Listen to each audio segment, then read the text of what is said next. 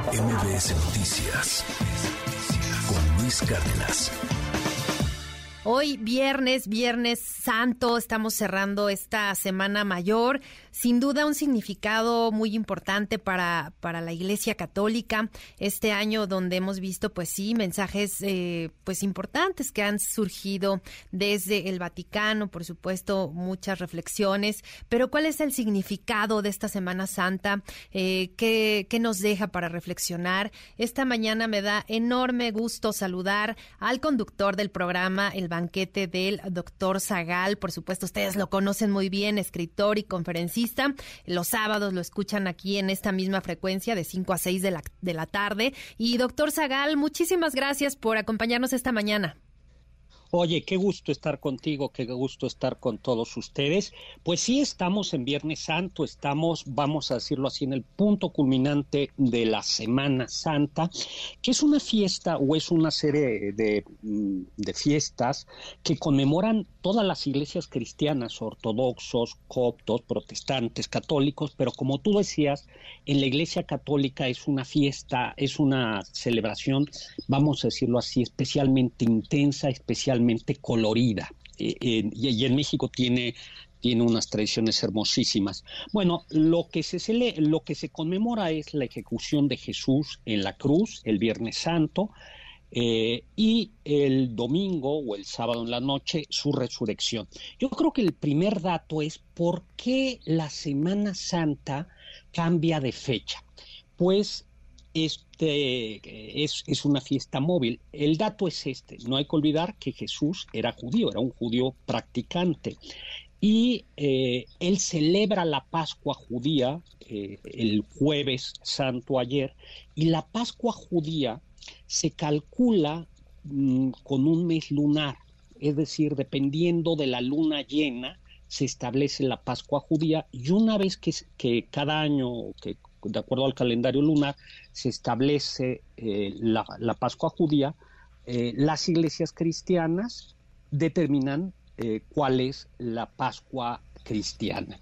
Por eso mañana van a ver una luna llena muy, muy bonita. Ese es el, primer, el, primer dato, ¿no?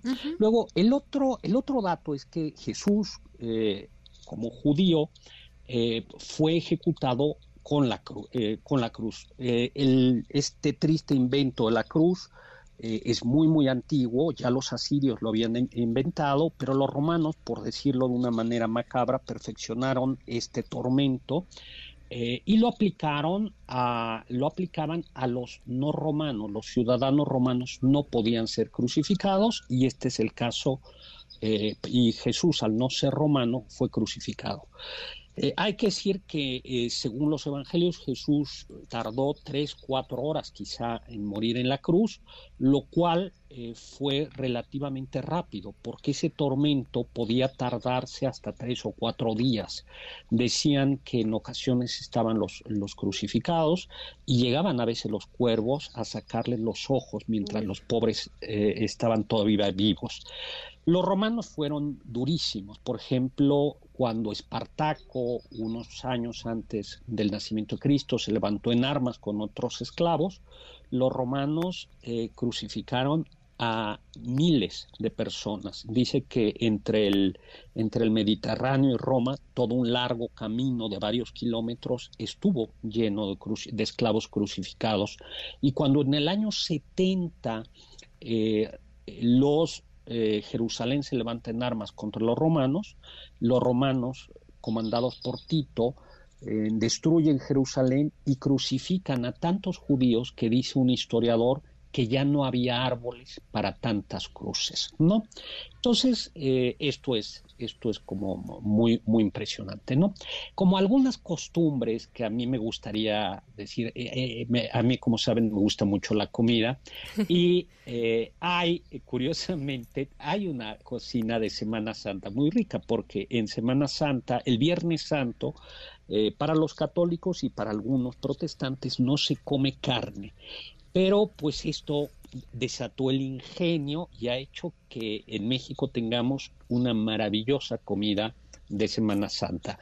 Yo no sé si ustedes hayan comido estos caldos de habas secos con nopalitos o estas eh, lentejas que al no ponérseles chorizo, pues para darle sabor le ponemos unos plátanos machos fritos y luego de plato fuerte, como no, pues los camarones con romeritos o, o estos guasontles que a mí me gustan muchísimo, capeados con queso y de postre supuestamente un postre austero y sobrio porque hoy es día de luto, que es la capirotada, que es este pan tostado muy simple o asado con miel de piloncillo y anís, ralladura de queso y un poquito de naranja.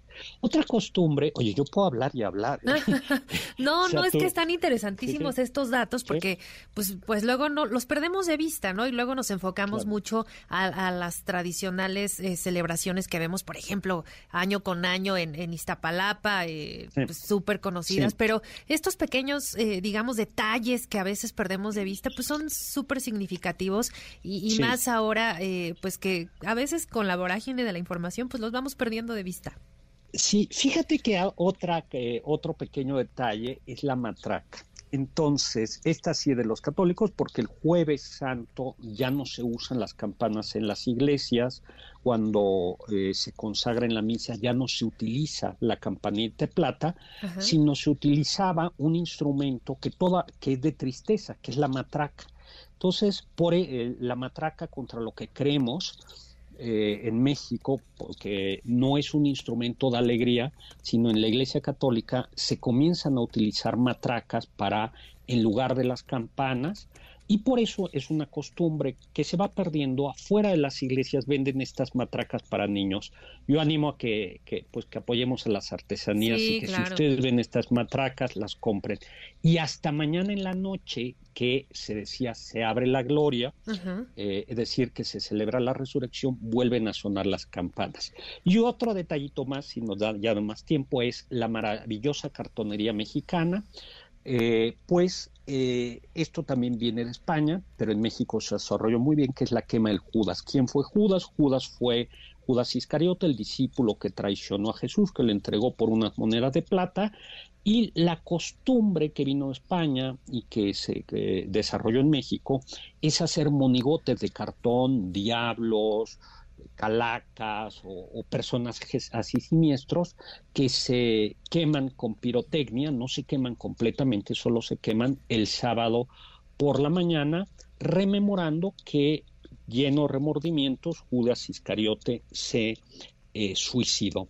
Pues también es una buena costumbre en algunas partes de la Ciudad de México. Yo no sé si este año vaya a haber queme Judas, pero creo que eh, suele haber varias quemas de Judas por ahí, de Judas monumentales. Y por supuesto también yo animo a todo el mundo a comprar estas piezas de, de cartonería. Y bueno, terminamos con el domingo eh, de Pascua, que es el día de los el, día de los huevos de Pascua. ¿Me da, ¿Me da tiempo de contar lo de los huevitos? Ay, estamos a nada rapidísimo. Sí, sí, sí, doctor.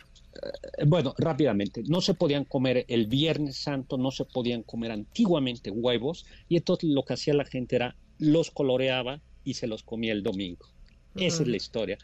Pues felices. De buscar los huevitos. Sí, muchísimas gracias, eh, doctor Zagal, por, por estos datos eh, curiosos que, que son bien significativos en esta Semana Santa. Y mañana, eh, por supuesto, sintonizamos el banquete del doctor Zagal en punto de las 5 de la tarde en el 102.5. Ahí nos escuchamos. Saludos a todos. Ahí nos escuchamos. El doctor Zagal, ustedes lo conocen, escritor y conferencista. MBS Noticias con Luis Cárdenas.